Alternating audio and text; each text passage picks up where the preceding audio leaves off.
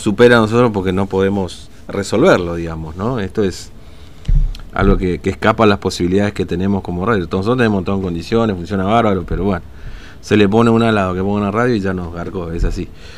Eh, bueno, hablábamos hoy más temprano lo que se escuchaba ayer el gobernador que dio una respuesta a propósito de lo que dijo la Corte Suprema de Justicia, un discurso que estuvo atrasado, ¿no? Porque esto tenía que haber ocurrido 24 horas antes, lo suspendió y ahora, este ayer al mediodía, se difundió, dijo que las fronteras no están cerradas eh, a propósito del ingreso masivo del fallo a la Corte. Pero los abogados que presentaron este pedido a la Corte que permitió el ingreso de las personas, unas 3.126 personas, eh, hicieron otro planteo a la Corte. Por eso vamos a conversar con el doctor Fabricio Vilaggi, que junto con el doctor Lee hicieron el planteo. ¿no?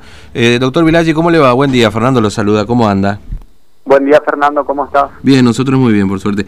Bueno, efectivamente, después de bueno analizar evidentemente el informe que presentó la provincia respecto al cumplimiento del ingreso de, de, los varados, digamos, como se denomina, este, ustedes hicieron un nuevo planteo a la Corte Suprema, ¿no es cierto? Así es, así es, Fernando, como yo te había adelantado la última vez que hablamos, sí. estábamos esperando para ver los informes que elevaba la, la Fiscalía de Estado a la Corte Suprema ya teniendo los resultados, puesto que nosotros sabíamos que 3.980 personas no habían ingresado por distintas por distintos mm. motivos y bueno y estábamos esperando queríamos ver qué, qué informaba cuáles eran los motivos que la fiscalía de estado atribuía al rechazo voluntario de estas personas voluntario entre comillas y bueno para sorpresa nuestra en realidad era esperable eh, la Fiscalía de Estado se limita a dar un porcentual de, mm. los rechazos nada más, determinando que tal porcentaje no ingresó por, por, falta de tiempo, otros por problemas económicos, sin atender en ninguno de los casos la situación particular de cada ingresante, de cada solicitante. Y mm. justamente en base a eso, eh, denunciamos a la Corte el incumplimiento o cumplimiento parcial del ordenado. Mm. Este, es decir, eh, que la provincia cumplió, para que se entienda, pero a medias, digamos, ¿no? Exacto, exacto, por eso cumplimiento parcial. Claro. Y bueno, y punto seguido solicitamos que se dé el cumplimiento íntegro de la medida, ya sin trabas, sin artimañas, sin artilugios, que permitan que las personas ingresen efectivamente, mm. porque si no se desvirtúa totalmente el espíritu de, la medida cautelar. Claro. Ahora, esas trabas y esos artilugios, ¿cuáles serían, este doctor Vilaggi? Y ya vinimos denunciando continuamente. Mm. En primer lugar, eh, la imposibilidad de, de llegar a la ciudad de Formosa en el plazo estipulado. Es un despropósito total que a personas que se encuentran a 3.000 kilómetros o en provincias no, no aledañas, que es eso, eh, La Rioja o provincias más alejadas, que le digan que en 48 horas tienen que hacer uso efectivo del ingreso, o sea que tienen mm. que llegar a Formosa, cuando la misma provincia está en conocimiento que somos la única del país, Fernando, que no habilitó el transporte ni aéreo ni terrestre.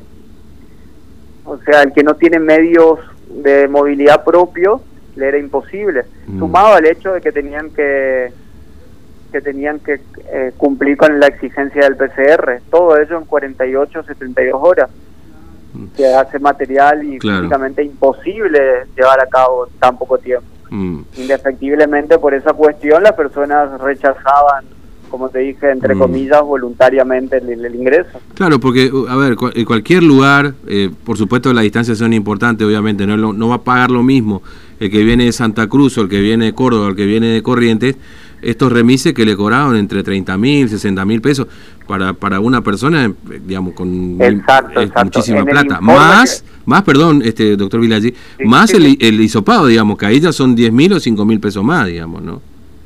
Exacto, en el informe que nosotros elevamos el día de ayer, esperando obviamente a lo que decía la provincia, nosotros vamos detallando punto por punto los distintos motivos por el cual las personas rechazaban los ingresos. Como te digo, uno de ellos es el tema del tiempo, el corto plazo, como lo pone la mm. provincia. Otro son los problemas económicos, como vos estás diciendo.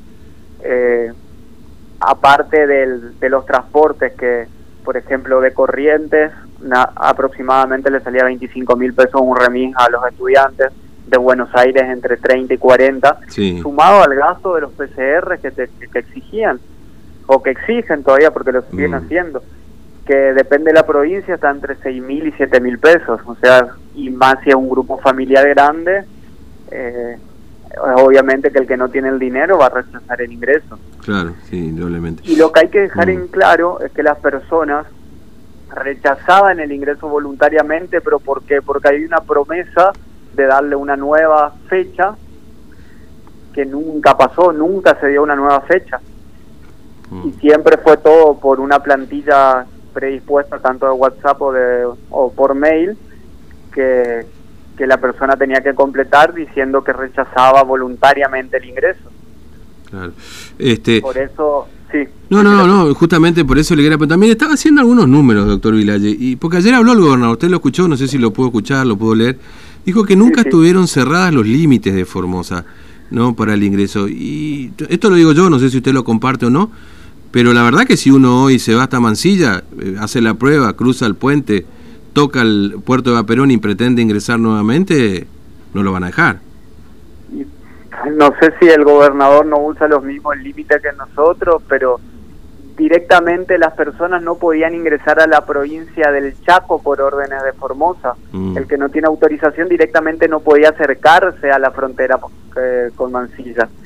O sea que indefectiblemente la frontera está cerrada o sea, los límites formoseños están cerrados porque no es una frontera en realidad. Claro, claro. Sí, porque, a ver, eh, una cosa es decir las fronteras no están cerradas y, y, después cuando uno pretende entrar le dice, no, bueno, pero va a tener que entrar tal día, tal hora y con PCR. No, no, las fronteras están cerradas porque de hecho, si uno quiere hacerlo, no lo puede hacer cuando quiere ni como quiere. Eso ya de por sí marca que las fronteras están limitadas, digamos, ¿no?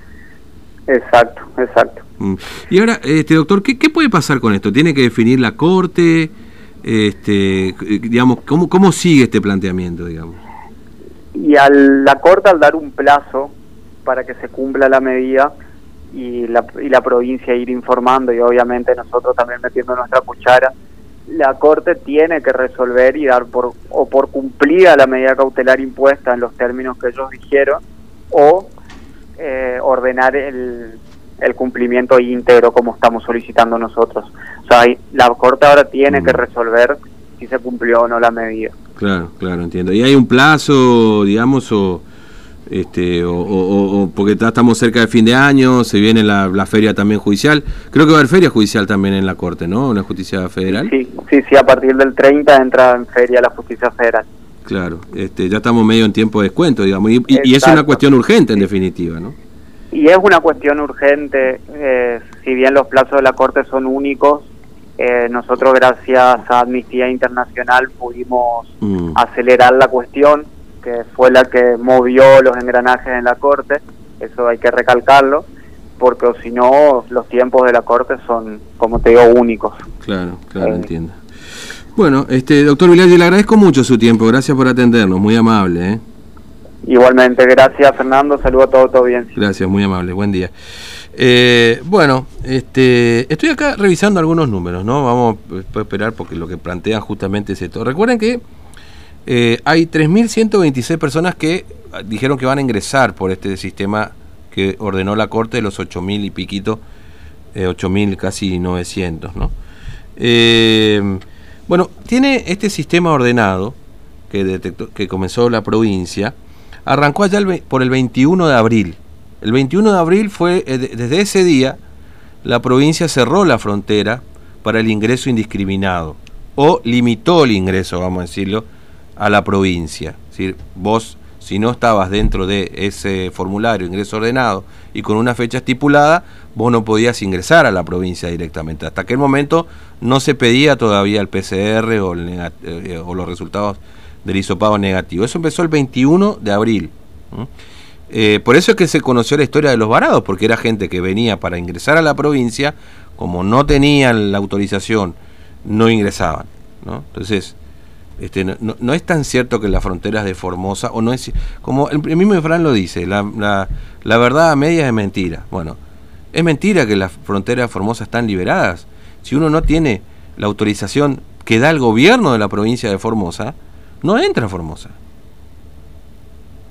241 días lleva este, este ingreso ordenado, después se le fue sumando bueno, algunas cuestiones como eh, el, el, hisopado y eh, después, bueno, por supuesto esta decisión del fallo de, de, la Corte.